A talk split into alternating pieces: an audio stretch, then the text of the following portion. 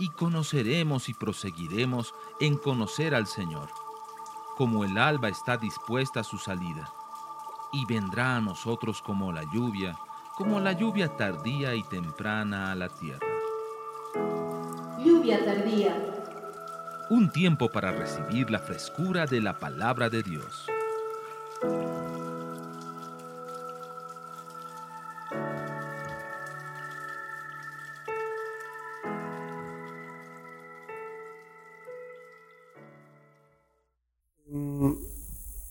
Lo que realmente he sentido en mi corazón estos días es que debemos eh, entender el tiempo que estamos viviendo y el proceso que estamos viviendo. Eh, hablamos mucho del kairos de Dios y la verdad yo todavía me he quedado con la duda de cuánta gente entiende lo que es el kairos de Dios, cuánta gente tiene un entendimiento abierto. Por ejemplo, esta última vez que tuvimos el encuentro en Santiago con Ana Méndez y con todos los, grupos de Chile, em, el Señor me mostraba que era un Kairos específico porque ellos estaban a una semana de una elección de gobierno que va a determinar muchas cosas para el futuro de Chile y que no era pues casual estar en una cumbre donde había apóstoles, profetas, evangelistas, pastores, maestros, eh, mirando adelante en lo que resta por hacer el trabajo en ese país. Entonces la primera palabra que el Señor me da en ese evento es, eh, estábamos en La Serena primero, yo había hablado ya de eso en La Serena, y más abajo eh, fue, hermanos, atendamos al Kairos, o sea, estamos viviendo en un momento muy especial y la iglesia se ha caracterizado por eh, enterarse de lo que pasa en el mundo por el periódico. Entonces, aunque somos la voz profética del mundo, la columna, y, el baluarte de la verdad, en el proceso, la iglesia ha andado casi siempre bien desubicada con los tiempos de Dios y con lo que era necesario hacer o establecer. Y eso nos hace, eh, nos mete en un proceso que es bien molestoso, corregir, corregir. O sea, la iglesia se ha caracterizado por ser buena haciendo correcciones, pero muy mal haciendo previsiones. Entonces, en el proceso, ¿qué le digo? Cuando el, Islam nos está invadiendo por todos lados, decimos, es tiempo de que nosotros confrontemos el Islam. O sea, cuando hace 20 años atrás ya se perfilaba la ventana 1040 como el futuro gran problema para, esta, para este planeta, ¿me entienden? O la ventana 4070 de la que hoy día estamos hablando, ¿no? y todo, todo lo que es la ventana 4, Jerusalén, o sea, hoy día todavía la gente no se ubica, aunque han salido boletines de oración, aunque tenemos misioneros en gran parte del mundo, gran parte de ellos no sabe por qué está ahí. Para mí fue dramático encontrar a, gente de Jucum en Suiza, por ejemplo, que cuando me hablaban en Suiza de lo que, de, de Jucum España, yo me sentía tan golpeado porque me contaban cuántos eh, misioneros de Jucum han caído en homosexualismo, han caído en problemas terribles en España, simplemente porque fueron enviados pero sin tener una visión del tiempo de Dios. O sea, ¿para qué? Entonces todavía la iglesia está batallando, mandando misioneros como hace 100 años, ¿me entiende? Para levantar iglesitas, para, para seguir el protocolo que se ha seguido. Y si tú te das cuenta, tenemos 100 años eh, con una iglesia que todavía no impacta una nación. No hay en este mundo un país que haya sido impactado plenamente por el movimiento misionero. No lo hay. Den un ejemplo, no hay uno. Ni siquiera los países de donde han nacido o han sido enviados los movimientos misioneros por 100 años. No hay. Yo hablaba con Sam Grimm el otro día cuando lo llevaba al hotel y me decía, Fernando, pues, sabes, eh, para mí estar en Bolivia es terapéutico porque aquí los cielos se abren fácilmente, me decía. Yo le decía, no coincido contigo, pero bueno, tenemos una visión diferente. Pero me decía, tú sabes, en Estados Unidos es como predicar en Babilonia. ¿No? Y es cierto, o sea, Estados Unidos hoy día, pues tú vas a tener un servicio allá y he recorrido gran parte de Estados Unidos y la verdad es cierta, ¿no? Eh, es como predicar en Babilonia, ¿no? Donde hay una dureza, hay una estructura, donde la gente te escucha, te mires, gente buena, es gente que es buenos padres, buenos esposos, buenos hijos, pero con un evangelio en la cabeza que no les sirve para cambiar nada.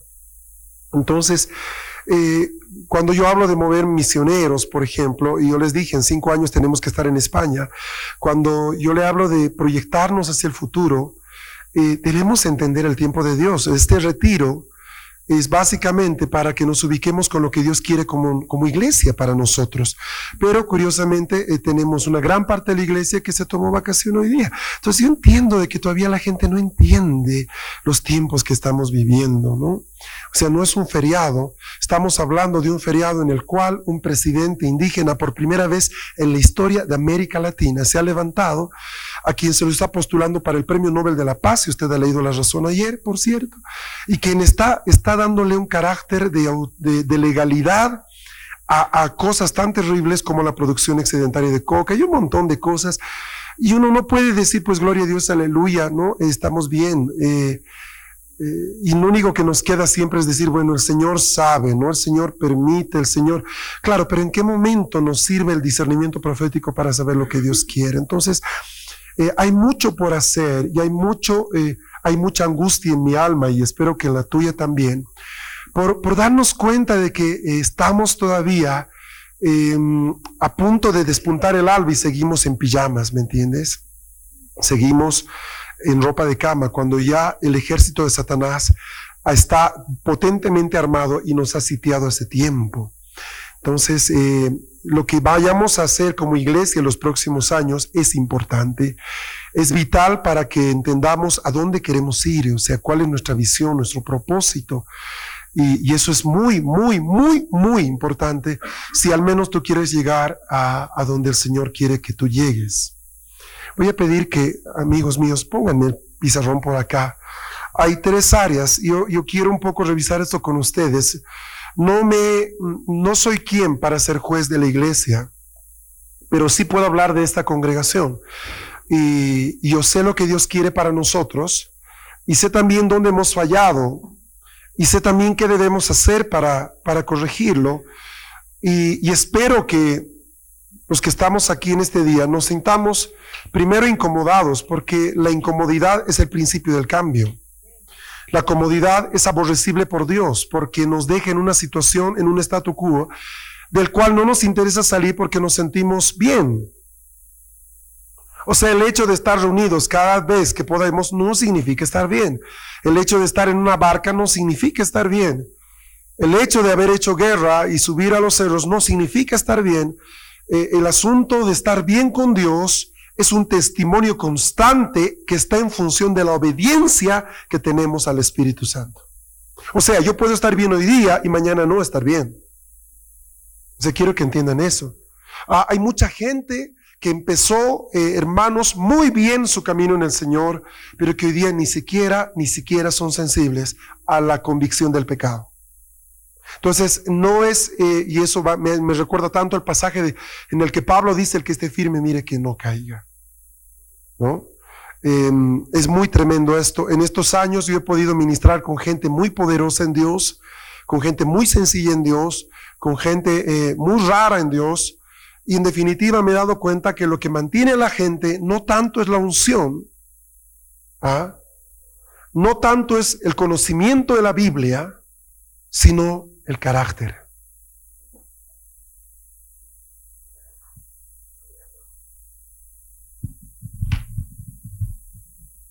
Habíamos hablado tiempo atrás de que hay tres áreas que son las bases del crecimiento cristiano. Carácter, ministerio y misión. Si te falta uno de esos tres, tú no vas a llegar a ninguna parte. Carácter, ministerio y misión.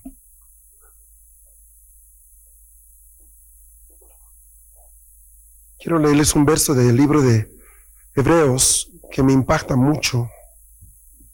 ¿Me puedes pasar el pedestal del micrófono, por favor?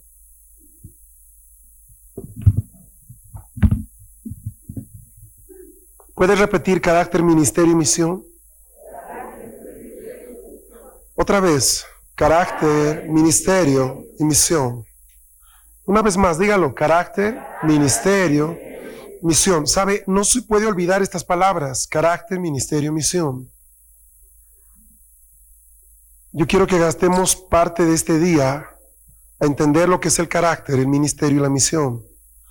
Porque no puedo plantearle las líneas de proyección como iglesia si es que no entendemos nuestro propio carácter, ministerio y misión. Voy a decir algo. Una iglesia, o sea, una congregación, una iglesia local como aquí, el calle 16, debe tener un carácter, un ministerio y una misión. O sea, hay iglesias que son muy tiernas, hay iglesias que son muy paternales, hay iglesias que son, cada, una tiene un carácter específico al que Dios o con el que Dios le ha equipado. ¿Ah? ¿Me está siguiendo, verdad? O sea, me explico. Ah, si yo voy a ser un hombre de guerra, eh, te voy a asegurar que no me va a interesar mucho la manicure. ¿Comprende? Pero si voy a estar constantemente eh, con un rol paternal, por ejemplo, Sam es un pastor paternal, o tú lo ves y quieres abrazarlo. O tú lo ves y, la, sensación que te produce es abrazarlo. Ese es, un, ese es un padre. Gloria a Dios, eso es un padre. Pero cada uno tiene, cada congregación ha sido llamada para un propósito específico. ¿Me está siguiendo? O sea, hay una razón en todo esto.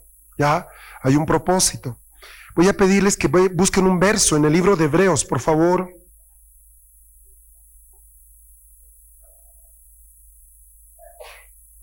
Hebreos 3, es un verso muy intimidante. Lo leíamos con mi esposa y decíamos, wow, qué tremendo es este verso.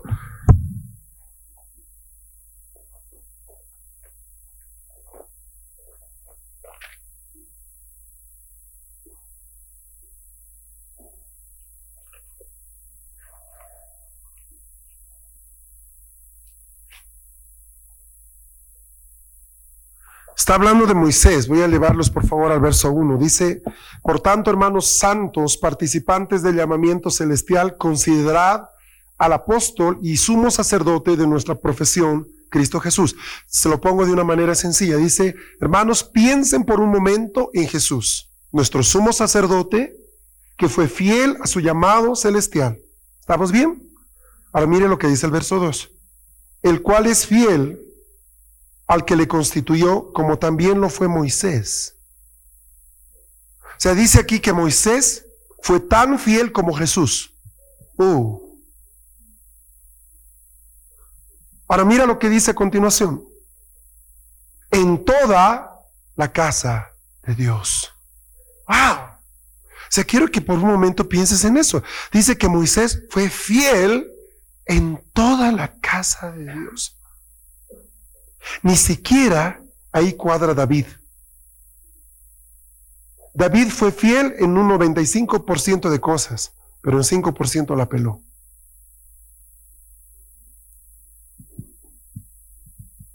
¿Te estás ubicando? ¿Sabe que este verso me ha golpeado harto estos días? Harto, harto, harto. Yo me he quedado pensando mucho en este verso. Moisés fue fiel en toda la casa de Dios. ¿Qué implica eso, amados míos? O sea, eh, voy a poner un ejemplo. Aquí hay gente, yo, yo bordeo los 25 años en el Señor, Sam tiene los 35 años en el Señor, hay gente que tiene 5 años en el Señor, hay gente que tiene meses, hay gente que tiene 10, 15, 20 años. Ahora, ¿qué es lo que Dios espera de mí? Que sea fiel en todo lo que es la casa de Dios. Muy bien, ¿qué implica eso? A ver, yo como pastor, ¿qué implica? Que, que esté aquí siempre a tiempo, que predique, que los busque, que ore por ustedes. E, eso significa que soy fiel a la casa de Dios. Y yo estaba preguntándole al Señor eso. Eh, ¿Qué implica? Que me tenga que tragar todas, que no puedo enojarme, por ejemplo, porque todos se pueden enojar menos el pastor, ¿no? O sea, todos pueden perder los estribos menos el pastor. O sea, ¿significa eso que soy fiel, Señor? Que tengo que ir a patear al gato, pero que no puedo patearlo al hermano. O sea, ¿qué, qué significa ser fiel? ¿No? Y sabes, no tiene nada que ver con eso, sino con lo que está arriba fiel al llamado celestial.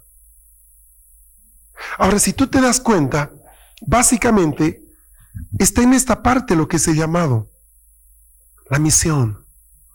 En la misión está establecido llamado. Durante los últimos dos años en esta congregación hemos predicado semana tras semana acerca de lo que es el propósito de Dios para tu vida. Y eso ha provocado que nos llenemos de hermanos que eran de otras congregaciones, pero no de gente nueva. ¿Por qué? Yo les explicaba por qué. Porque por muchos años la gente se ha congregado en un lugar, pero no ha encontrado su propósito. No ha encontrado la razón por la que un día Dios lo llamó. Entonces, cuando en un lugar determinado empieza a despertar una unción de revelación en cuanto a tu destino, los primeros en venir son hermanos que por años con un corazón ferviente y sediento han estado buscando su destino y no lo han hallado. No así los que no conocen al Señor, porque para ellos es lo mismo si llueve o hace sol, ¿me entiende, verdad? ¿Cuál propósito? Quizás su mayor propósito sea salir, escapar del infierno, ¿me entiende, verdad? Entonces, eso ha provocado que los últimos dos años el Señor nos haya bendecido con hermanos preciosos que tienen un conocimiento muy profundo de la palabra, muchos de ellos. Muchos de ellos han sido hasta pastores en sus congregaciones o líderes, pero que al sumar y restar, al hacer la contabilidad final de su vida, no saben para qué Dios los llamó. Y hablo de no un llamado genérico, ¿verdad? O para, para extenderse el reino de Dios, para predicar buenas noticias. O sea, no me responda con Mateo 28, dejemos las argucias técnicas. Estoy hablando del llamado personal. Entonces, esto se convierte a la larga en un asunto vital. Ahora, yo no voy a hablarles de misión, pero voy a darles tres ejemplos de por qué o de cómo esto se ha manifestado en nuestra congregación. Nosotros somos gente de guerra, nos guste o no, tenemos la cara, más fruncida, siempre andamos con la pluma media parada y andamos medios camuflados. Ok.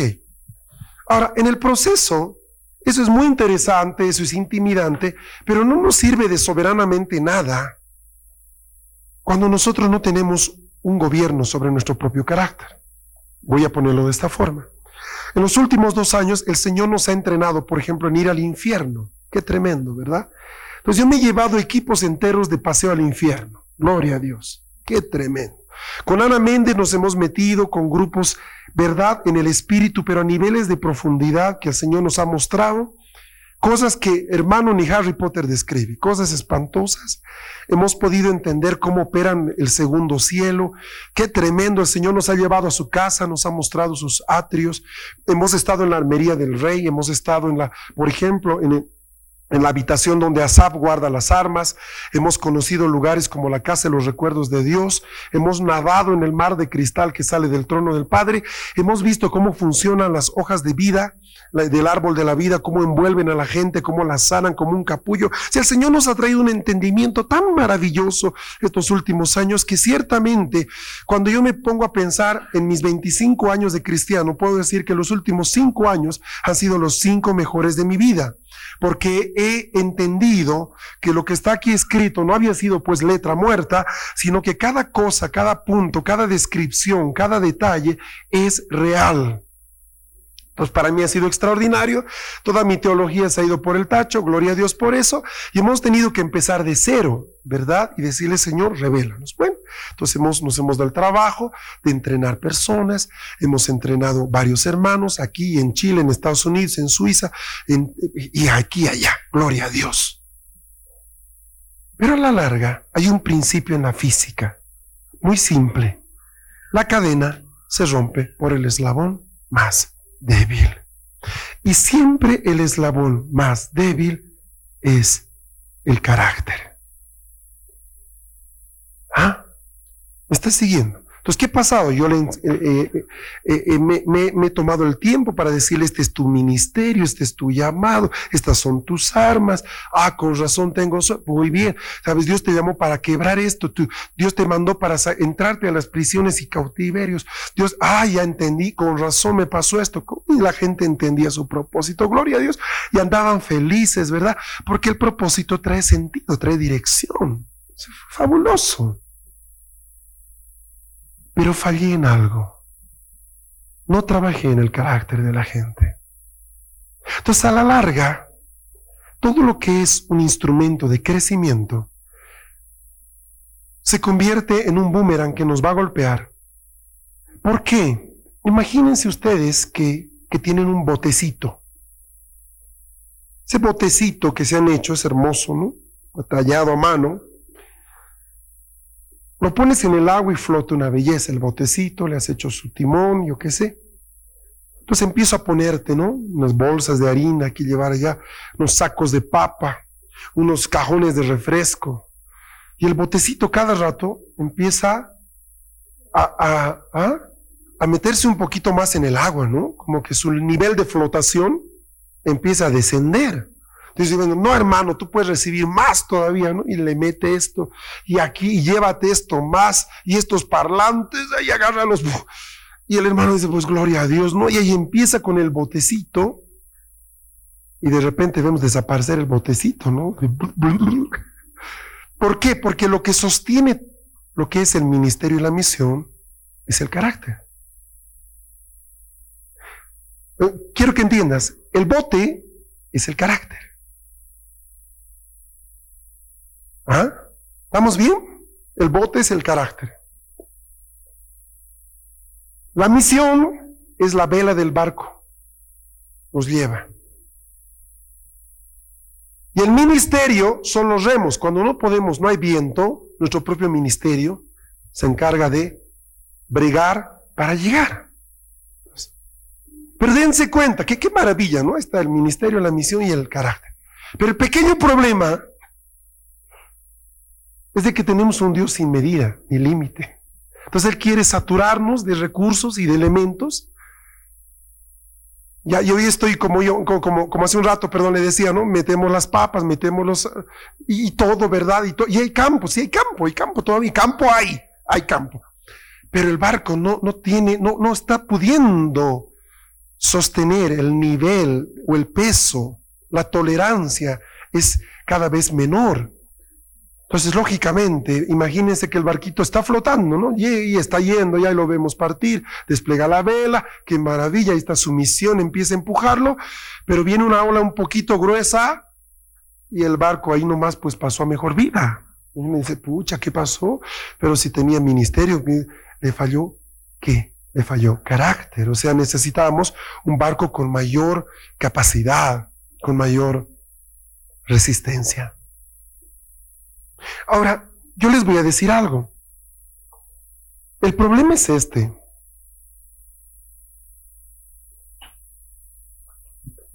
Dios es el que quiere trabajar con el carácter. No sirve. Les recuerdo a algunas personas, están ahí pero no sirven. Y es algo que no debemos hacer. Dios es el que quiere trabajar con el carácter. Lo que nosotros esperamos es que el pastor trate con mi carácter. Y sabes qué? Es un craso error. Hermano querido, te voy a dar un ejemplo. Es muy raro que tú pierdas el control aquí, en el templo. Imagínate que estás parado, ¿no? Adorando una belleza y una distinguida señora entra a la iglesia ¿ah? con su silla y va justo delante tuyo, pero no calcula bien y una de las patas va a ir justo sobre tu dedo gordo, ¿no? Y se sienta, ¿no? O sea, cuando te pisa alguien, va y pase, pero que te pise la pata de una silla sobre la que alguien está sentado, y para el colmo ahí tienes una uñita de encarne que te la dedico, yo creo, y a alguien le dolió, imagínenselo, ¿no? La situación terrible. Ahora, Imagina eso, pero a pesar de eso, yo creo que va a ser muy difícil que tú le digas, oiga, pedazo de vieja de tal por cual. Yo creo que nadie reaccionaría así, ¿verdad? Dirá, hermana, mire, no sé, gloria a Dios, aleluya, o no sé, o alzará, oiga, cuidado, ¿verdad? En el proceso nosotros acá vamos a mostrar el rostro que queremos mostrar. Aún los niños saben que ellos está prohibido correr el templo. ¿Qué les digo? A veces se ponen a correr. Entonces yo empiezo a caminar, me miran y... Mm. Y luego le pegan a, picada, o sea, captan desde chiquitos mañosos, o sea... Pero sí es cierto, están caminando en base a temor de hombre, porque por ellos fueran, juegan fútbol, ya tienen hasta el arco ahí atrás. No, pero me entienden, ¿verdad? y, eso pasa también con la gente, pasa con los matrimonios, yo los he visto.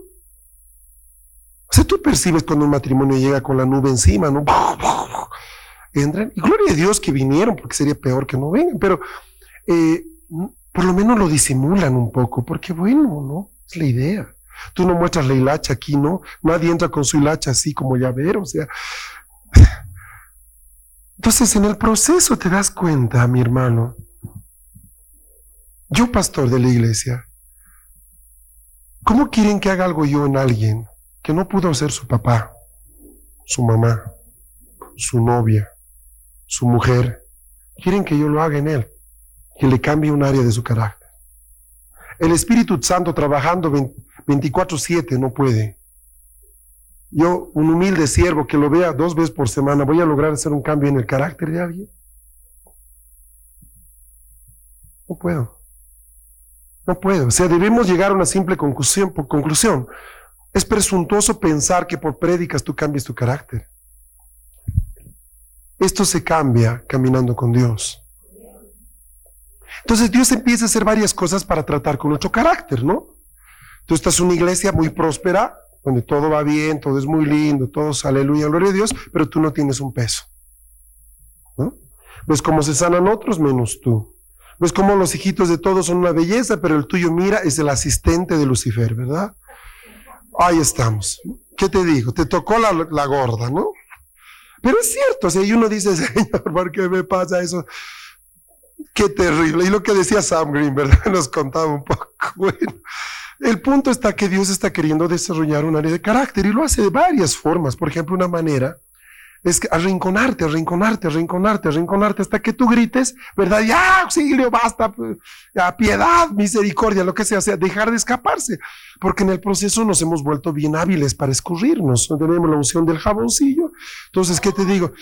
Dios te quita el dinero del trabajo, pero tú tienes a la mamá y le dices que te preste, ¿verdad? O sea, siempre nos escapamos, ¿no? El auto se pincha, te llamas a tu hermano, te trae la moto, o cuando lo que Dios quería era que ores ese rato, Señor, yo qué sé, o sea, eh, tenemos la unción del jaboncillo. Entonces, en algún momento en nuestra vida, y, el Señor no nos persigue, quiero que entiendas, hay un proceso en el que nosotros nos vamos a cansar de ser inalcanzables para Dios. ¿No? Entonces, cada uno tiene un punto de quiebre. Un punto de quiebre en el que ahí nomás debe morirse, pues. Para mí fue, por ejemplo, el día en que murió mi cuñada, ahí se acabó mi mundo, porque yo siendo tremendo guerrero de Dios no pude salvar la vida de una persona que amaba tanto, o sea, y en el proceso, yo que me creía el invencible, que podía entrar al infierno, me di cuenta que, que bueno, que pues, oye, te puedes morir mañana. Y me entró un temor tan terrible que Ana Méndez me ministró cuatro años después o cinco años después y recién pudo sacar un espíritu de muerte y de temor que había entrado a mi vida ese día, cuando yo enterré a mi cuñada. Entonces, en el proceso, eh, yo pude concebir desde ese día, por ejemplo, otro nivel de vida. Yo ya no era el pastor que todo lo puede, sino me di cuenta que pues tenía que pensar hasta en mis hijos por si mañana no estaba. Entonces entró a mi mente otro tipo de pensamiento, ¿no? Diferente al que tenía hasta ese día. Entonces así como Jacob eh, quedó rengo esa noche gloriosa, yo quedé cojo, medio rengo y quizás hasta medio ciego en ese mi último enfrentamiento con Dios, que fue terminal, ya, ya cuando Tommy más partió, ahí yo quedé ya en calidad de, de, alfombra, ¿verdad? Y los últimos tres años han sido cuatro, un tratar de levantarme, porque todavía me cuesta tener fe. Estoy diciendo algo muy personal. ¿ah? Todavía hoy día yo me paro aquí, predico y digo, debemos creer a Dios, pero yo he sentido como Dios me ha fallado un par de veces. Y algún día estaré cara a cara sin que se me escurra él y le diré, dime por qué, porque no lo entiendo. Entonces, así como yo, este uh, siervo que tiene su cojera por ahí, ¿eh? Eh, cada uno de nosotros la tiene, pero ese día marcó para mí el final de mi ministerio, eh, por lo menos en una etapa A, y empezó algo. Yo seguí en el ministerio más por convicción que por gana, porque sencillamente yo quería ser, aunque sea futbolista o hasta árbitro, mire, hasta árbitro, pero pastor nunca más. Nunca más, ¿no? Porque ¿de qué sirve un pastor sin fe? Sonia, tú has sido pastora, o sea, creo que tú me entiendes. O sea, ¿me entiendes, verdad? Yo puedo ser árbitro, ¿qué me importa si mi mascota vive, no vive, si se murió mi mamá, no murió? Me pongo el uniforme, árbitro y se acabó el partido, tranquilo. Pero ¿cómo tú puedes subirte a la plataforma, aquí al púlpito y hablar a la gente sin fe? ¿Cómo puedes hacerlo? Puedes ser médico y seguir tratando gente aunque no tengas fe. Aunque sepas que se va a morir, le das la pastilla, punto. Puedes ser arquitecto, ingeniero, no hay problema. Pero tú no puedes ser pastor sin fe.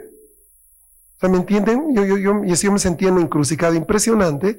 Entonces peleé con Dios casi un año.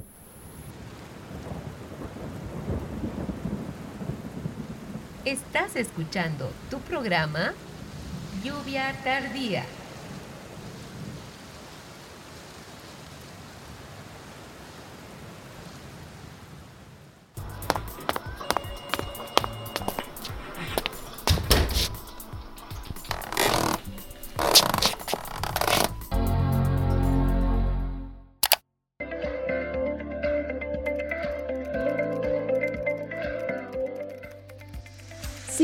Quieres comunicarte con nosotros, haciéndonos conocer tus sugerencias o preguntas, escríbenos a contacto arroba krm-alto-radio.com.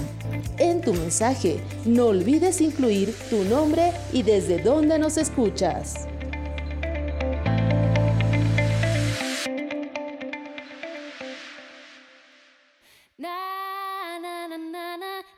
Gracias por estar en compañía de KRM. Peleé con Dios casi un año. Yo veía a la gente, veía a los hermanos, veía a los jóvenes, cuando estábamos en Miraflores todavía, decía, Señor, no los puedo dejar. Yo decía, Señor, no quiero estar aquí, me quiero ir a otra parte, ya me cansé. He enterrado dos personas en dos años, ya no puedo más. Punto, se acabó. Hasta aquí llegó mi ministerio, colguemos la Biblia, murió. Pero sabe que miraba a la gente, decía, no la podemos dejar. Nos volvíamos, ¿no? No la podemos dejar, no la podemos dejar.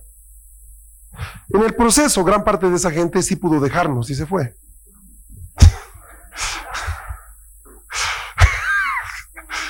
Pero es cierto lo que le estoy diciendo. Caftaris nos quedamos unos pocos que hasta hoy día seguimos desde esa época. Pues, gloria a Dios por sus vidas, pero en el proceso me di cuenta de que, eh, que no siempre, tal vez lo que hoy día siembro lo van a cosechar mis hijos, pero hay cosas que yo sembré que nunca las voy a ver. Por ejemplo, ¿no? Es, cierto, o sea, date cuenta de que son principios de, de reino. Pues lo bueno es que mis hijos van a cosechar, gloria a Dios por ellos. Pero en ese proceso yo entendí de que me morí ese día, pues. Y sabes que empecé a construir mi carácter de otra forma. ¿Ah? Yo era una persona sumamente impulsiva, era amigo de todo el mundo, andaba haciendo chistes toda la vida, eh, me daba con toda la gente, o había un montón. Y cambié, cambié muchas cosas. Y empecé a entrar en otra esfera de trabajo. Me ensimismé un poco y empecé a trabajar para descubrir cosas que Dios tenía para mí. Porque había gastado más o menos, pues, como 17, 18 años buscando cosas para otros. Decía, Señor, y así nos metimos a guerra espiritual con un joven que estaba metido con su papá en masonería. Yo, ¿qué será la masonería? Y me metí, Padre, revélanos qué es la masonería. Y dos años estuve en unos problemas increíbles, ¿verdad? Casi nos matan, inclusive, por la vida de un muchacho que al poco tiempo se fue de la iglesia y ahí quedé, ¿no? Y se fue, y el padre se murió para el colmo. O sea, todo un desastre, hermanos, todo un desastre, ni qué les cuento. Y yo, pero ya me había metido en lo que era la masonería y eso involucró meternos a otras áreas más y aquí terminamos peleando por Chile. Qué divertido, ¿no? O sea, se dan cuenta, mire cómo, cómo funciona la cosa. O sea, yo, por mí, yo no me metería en guerra. Por mí, mi ministerio favorito es ser salmista, aunque no tengo ni, ni mucho apoyo vocal, pero gloria a Dios, yo me meto ahí al que le guste bien, mientras le guste al Señor, pena. Eh, pero, pero yo empecé a entender otro propósito en Dios por la gente. Pues después de que entierro a mis amigos, digo, Señor, pues ahora yo quiero cosas para mí. O sea, yo ya me cansé. Quiero cosas para mí. Porque me doy cuenta que llegó la hora en que necesitamos apoyo y tengo ahí dos personas para apoyarnos, gloria a Dios, Isabel y Edith, fueron las dos personas que nos sostuvieron ese tiempo. En nuestros lutos y nuestros llantos fueron las dos personas que Dios usó. Y para el cómo Isabel ni se congregaba con nosotros. Se decía, Padre, pues en el proceso, de, qué sirve, verdad, darte con toda la gente, con el proceso de, de, de, recibir ayuda? Tú estás chao, o sea, no hay nadie. Es más, te predican, ah, ya no tiene unción el pastor. Será pues porque tiene que pagar a la funeraria todavía, o sea, se entiende. Pero era así, es el proceso. Entonces, cuando yo entiendo todo esto, le, estoy hablando claro no porque se sienta mal, sino porque un problema que tú tienes es que dependes mucho de otras personas. Dependes mucho de tu pastor, dependes mucho de tus líderes de discipulado, cuando sabes que mañana tal vez te dejen todos. Y es en ese momento donde el carácter se muestra. O sea, quiero que te des cuenta. Nosotros tenemos un problema, echamos la culpa de todos nuestros fracasos a la iglesia y echamos el mérito de todas nuestras bendiciones a nuestra fidelidad. ¿Ah? Es que es así. Pero en el proceso quiero que entienda que el principal problema que tú tienes es tu propio carácter. No solo tú, yo también, y cada persona que vive en este planeta tiene un problema y un enemigo, sleeping with the enemy, su carácter. Duerme con su carácter, vive con su carácter. Y es esa la área que Satanás utiliza para que lo que Dios te dio en tu ministerio o en tu misión se pierda. ¿Me están siguiendo, verdad? Ejemplos sencillos. David. David, un hombre con un ministerio y una misión extraordinario. Él sabía para qué estaba. Él sabía que no iba a ser la casa de Dios, pero la diseña. Él sabía todo lo que tenía que saber.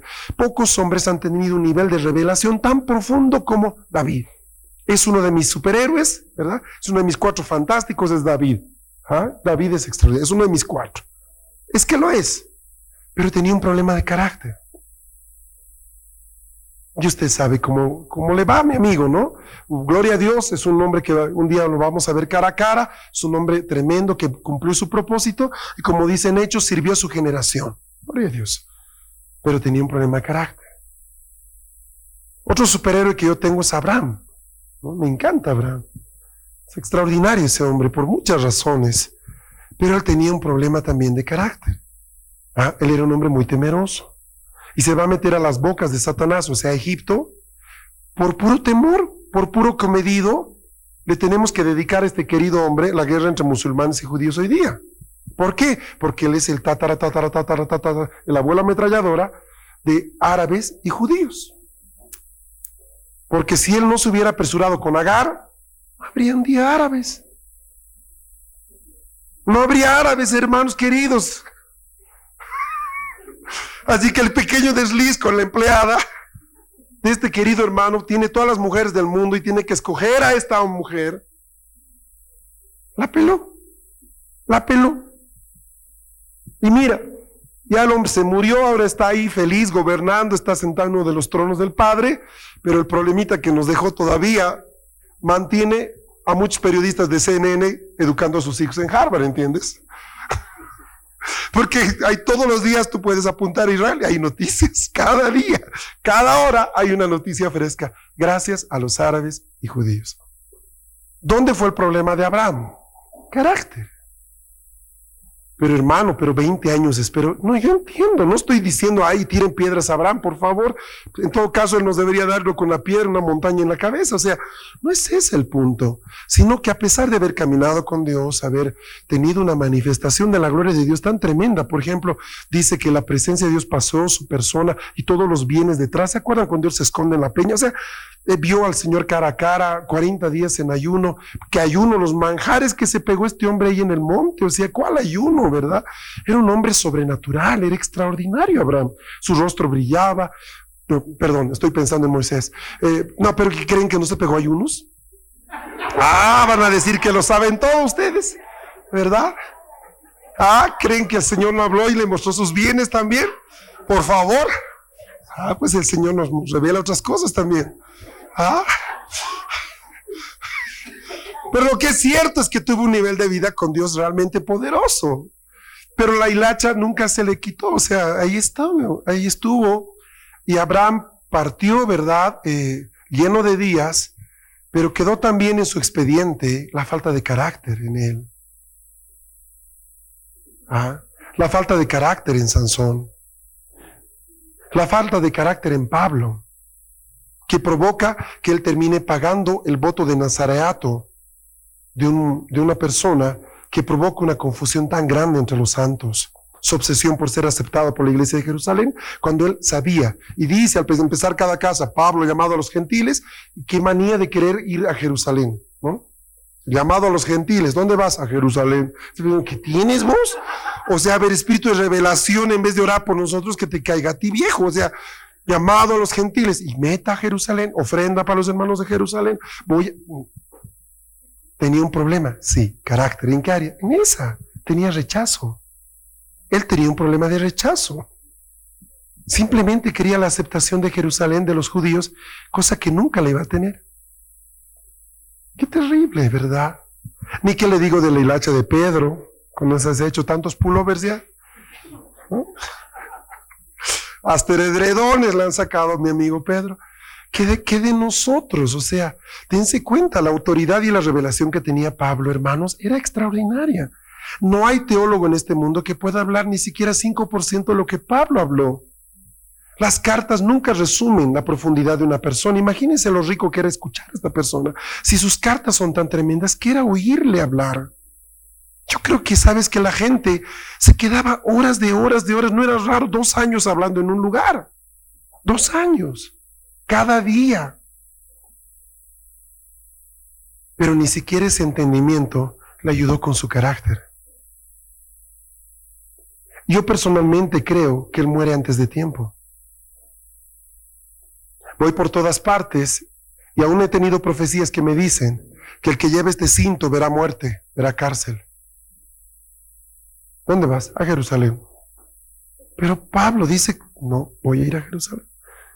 Y Dios le da todavía una sobrehora de dos años donde él predica en Roma. Pero más allá de eso, dése cuenta, ¿verdad? Gente con misión, gente con ministerio, pero que le faltó carácter. ¿Cuál es el objetivo de Dios para nuestra vida? ¿Alcanzar las naciones? No. Primero alcanza tu carácter. Ahora, a la luz de esto, yo un poco yo quiero proyectarlos en tres áreas que nosotros debemos trabajar. Vuelvo con el texto de Hebreos 3, no se, eh, no se pierdan por favor porque ahí estamos. Lo que Dios quiere de nosotros es que seamos fieles en toda su casa, igual que Moisés, igual que lo fue Jesús. Amén. Eso es lo que Dios quiere de nosotros. Yo estoy seguro que ustedes conocen por lo menos un par de nombres de personas que realmente amaron al Señor, pero que hoy día no están con el Señor. O dos personas, o un par de personas, o más que eso, que conocían muy bien de la palabra y todo aquello, pero hoy día ya no están en el Señor. O sea, en el proceso uno se da cuenta de que en definitiva eh, no es tanto de lo que sabes, ni es tanto lo que tienes, sino de lo que tú eres. De lo que tú eres. ¿Estamos bien? Veamos, voy a quitar estos dos entonces, no porque no sean importantes, son vitales. Una persona que tiene carácter y no tiene ministerio, tiene un tremendo barco, un ferry hermoso, y hace cruzar paja, ¿no? O sea, ¿para qué tiene el aparato eso? Tampoco sirve. Pero hablemos de esto. Yo digo, y me baso en la palabra, que Dios es el que debe tratar el carácter, pero lo va a hacer, número uno, y es lo que estaba hablando, a través de circunstancias. Él va, va a mover las circunstancias para que nuestro carácter empiece a ser confrontado. Dos, conocimiento de nuestras limitaciones.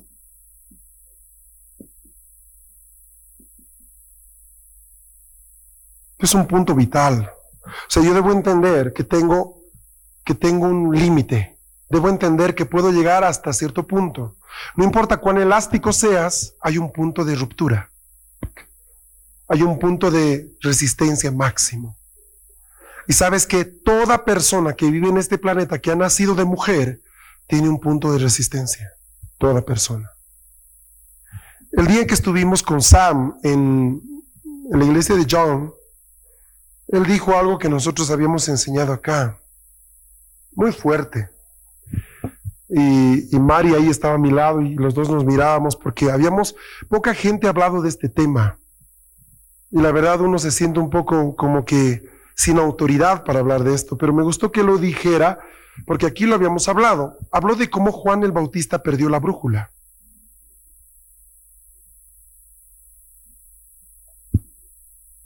¿No? Él decía, no recuerdo bien las palabras, estamos bien, pero él hablaba y decía, hermanos, pues em, lo que a Juan le pasa es algo terrible. Algo terrible, terrible, terrible, terrible. ¿Por qué? Porque él nace con todos los atributos para poder ser un hombre que marque una generación. O sea, date cuenta que él nace eh, ya con toda la descripción técnica de fábrica. Voy a ponerlo así. Eh, por ejemplo, en Estados Unidos tú puedes comprarte una computadora vía internet. Tú puedes hacer esto. Aparece el modelito ABC de, de Sony, una hermosa computadorita. Entonces te dice esa computadorita viene con tanto de disco duro, tanto de memoria, toda la historia que tú sabes. Pero por ejemplo, tú puedes hacer algo, puedes hacer un customize, se llama. Eh, puedes modificarla. Por ejemplo, puedes decirle, ¿con cuánto viene? Viene con un giga de memoria, y yo quiero que venga con dos. ¿Cuánto viene de disco duro? Viene con 80, quiero que le ponga 120. Ah, viene con un procesador de tantos, ya yo quiero uno de tantos. Viene con, entonces empiezo a hacer una serie de pedidos. Quiero que tenga, por ejemplo, eh, hoy día eh, hay unos seguros en la parte de arriba de la laptop, donde pones tu huella digital y solo así se abre y se prende. Si no pones tu huella no se abre, se llama eh, Secure no sé qué. Entonces puedes decirle que te instale Necito, ¿verdad? Y la camarita y cosita. Muy bien, ahí está. Entonces, desde la fábrica, desde la fábrica, te van a mandar un equipo de acuerdo a la descripción técnica que tú has hecho. Pero la mayoría de los mortales, digamos, no tiene ese privilegio. Va a una tienda donde ya están las computadoras puestas y uno dice, ¿cuánto tiene esta? Tiene un mega, tiene esto. Ok, y si yo quiero más, tengo que comprarle, averiguar qué modelo de memoria usa, qué velocidad, eh, o, rogarle al Señor entrar en un ayuno de tres días para que sea compatible. Luego le abre, le pone la memoria y gloria a Dios, funcionó, los cielos se abren. Una maravilla. No, tienes que devolver. Y es una historia, ¿no? Es una historia. Entonces, ah, yo no sé de eso, entonces, imagínense. Hay cosas que tú consigues de a poco, lo que nos pasa a la mayoría de los mortales, pero hay algunos privilegiados en este mundo que ya nacen con todo el equipo. En el vientre ya están completos. Juan era así, hermanos. Dense cuenta, por favor, que hay muy pocos así. ¿Les doy la lista? Isaac, Samuel, Juan, Jesús. Nacen con todo el software y el hardware y todo el equipo de fábrica, listo para hacer. Entonces no es raro que ninguno de ellos, por ejemplo, ya desde niños, eran pues lo que tú eres de 40 años de ministerio, ellos ya a los 6 años lo hacían, ¿me entiendes? ¿No? Porque venían con un equipo terrible. Pero es tremendo cuando Jesús dice que no ha nacido hombre de mujer en la tierra como Juan. O sea, ahí hace a los tres, a un ladito, este cuate es el mejor. Uh. Entonces, ubíquense solo dos escenas, dos escenas de la vida de Juan que para mí son perturbadoras. La primera, él es el Cordero de Dios. El único hombre que reconoce a Jesús. Ni siquiera su madre lo reconoce como el Cordero de Dios, ojo. Ni su madre que lo gestó lo reconoce ministerialmente. Juan, él es el Cordero de Dios. Uh, profeta de profetas. Oh, tremendo. Tres años después, ni siquiera los discípulos pueden responder eso si no es con la ayuda del Espíritu Santo. Así que no era tan fácil. A nosotros nos es re fácil porque tenemos la Biblia y toda la historia, pero en ese momento no era para nada fácil. Tres años después, eh, Juan en la cárcel manda a sus discípulos y dicen, pregúntenle a ese hombre si él es el que había de venir.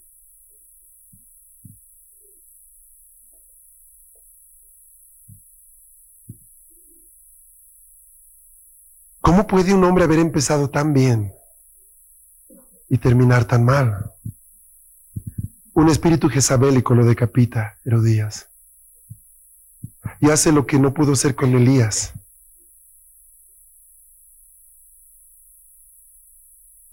Detrás de, detrás de cada gran profeta hay una gran Jezabel. Nota para la casa. Que va a ser su sombra, enviada por Dios para probar toda su vida y mantenerlo a raya. Oiga lo que estoy diciendo, usted está, es muy grueso eso, sí, sí es muy grueso. Un profeta tiene que entender que va a pasarse la vida peleando contra un espíritu jezabélico. ¿Sabe que Juan se rayó? llegó un momento en que se provoca una confusión tan grande que la gente judía dice, a ver, ¿ustedes son discípulos de Jesús? no, no, somos de Juan, de Juan. Entonces decían, ¿y por qué Juan les prohíbe esto y Jesús les permite esto? O sea, se provoca un quiebre. ¿Se se cuenta de la situación tan complicada. Más de una vez los discípulos de Juan vinieron y le dijeron, Señor, ¿por qué tú permites a tus discípulos? ¿Qué era lo correcto que Juan tenía que hacer? Aparece el Cordero, aparece Jesús, él debería sumergirse.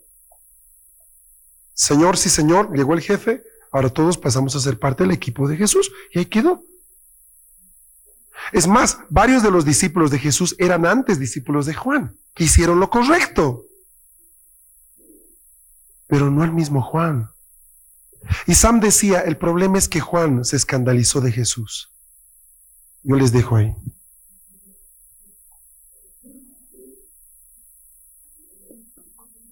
Ahora entienda lo que en el contexto bíblico es escandalizarse y va a entender que hay una cosa bien gruesa. O sea, ¿cuál es el punto? Le falló el carácter. Le falló el carácter. Qué rudo, ¿no?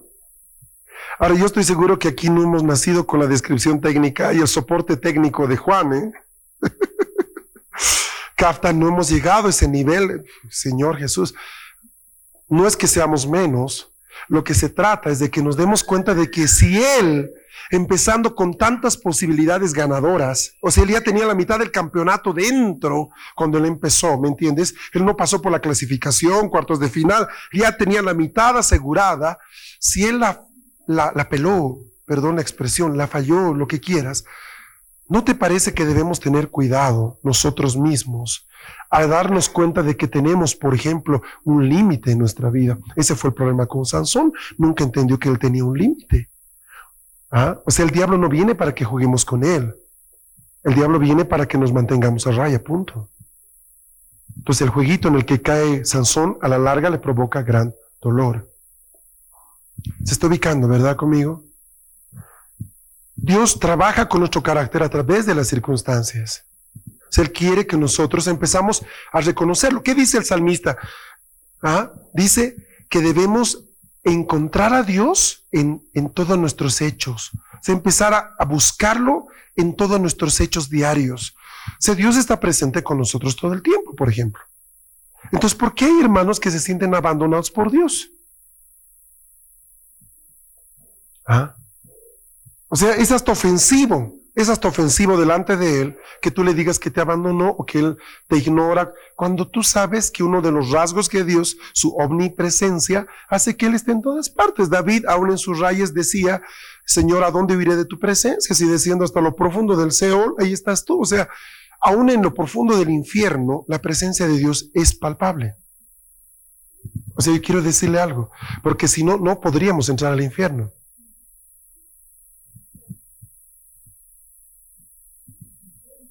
O sea, su presencia llena toda la creación. Y eso incluye el infierno. O sea, usted no piense de que el infierno es un lugar en el que la presencia de Dios no, no es percibida. No, sí lo es. Él es Dios. Si me subiera a lo más alto, ahí estás tú, dice David. ¿Se da cuenta de eso? Las circunstancias no vienen para jugar con nosotros. ¿Por qué no puedo vencer esta área? Sabes que es cuestión de aritmética. Dos más dos es cuatro. Si te da tres es porque en alguna parte has perdido un resto. O sea, tienes que ver que hay un problema aquí. Te doy un ejemplo. Según la Biblia, aquí dice que nosotros debemos tener algunos puntos que sí o sí son señales de que Dios está con nosotros. Por ejemplo, Salmo 23.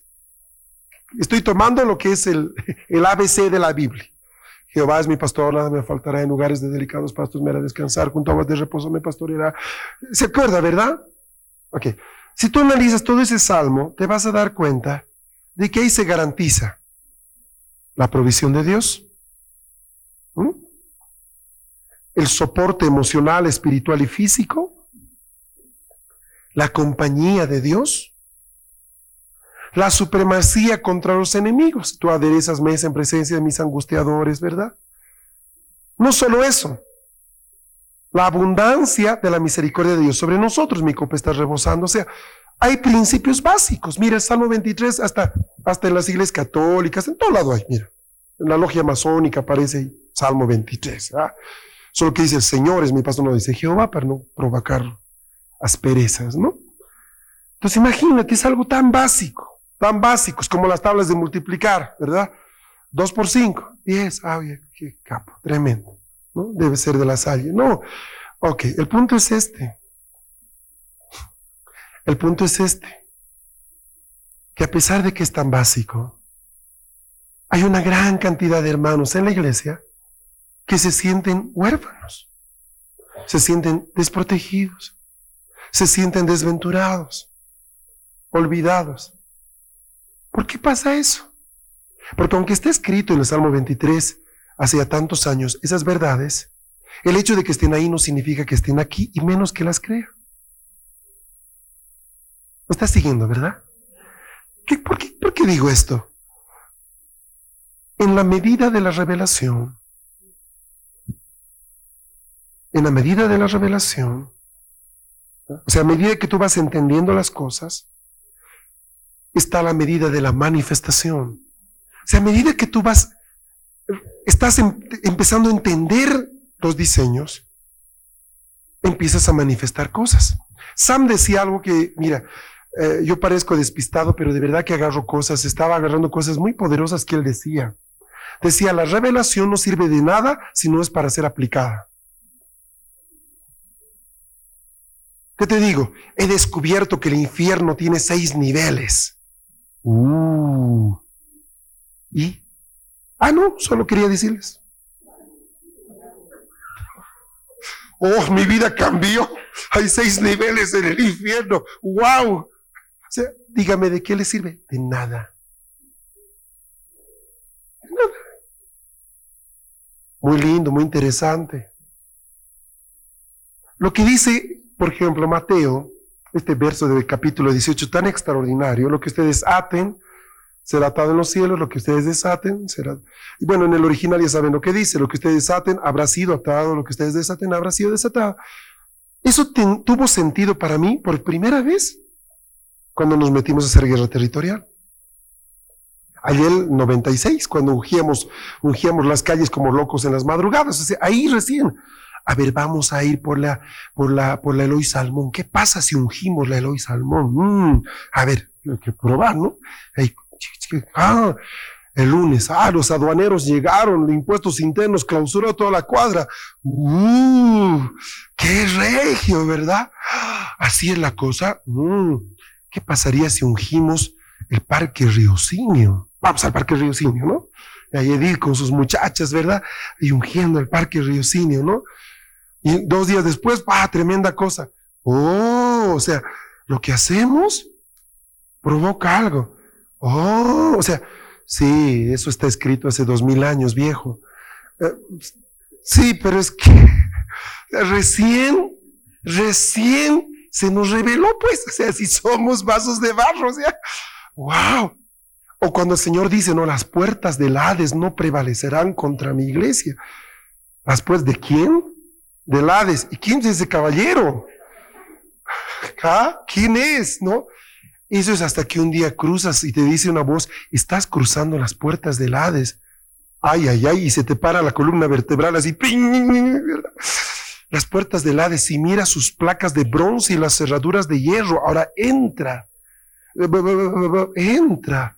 Y ahí empiezas a entender, ¿ves? No hay forma en que el infierno te detenga. Puedes pasar, sigue las puertas del Hades. Pero para la mayoría de la iglesia del Señor Jesucristo, ese va a ser solo un versículo. Pídele que te explique. Explícame, las puertas del Hades no prevalecerán. Eh, quiere decir que la muerte no se gloriará de la iglesia. sí, puede ser. Quiere, o en el fondo, ¿sabes por qué no lo puede explicar? Porque nunca vio esas puertas.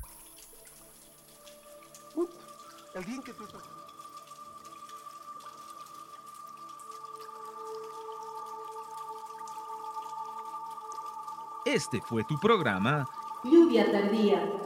Recibiendo la frescura de la palabra de Dios.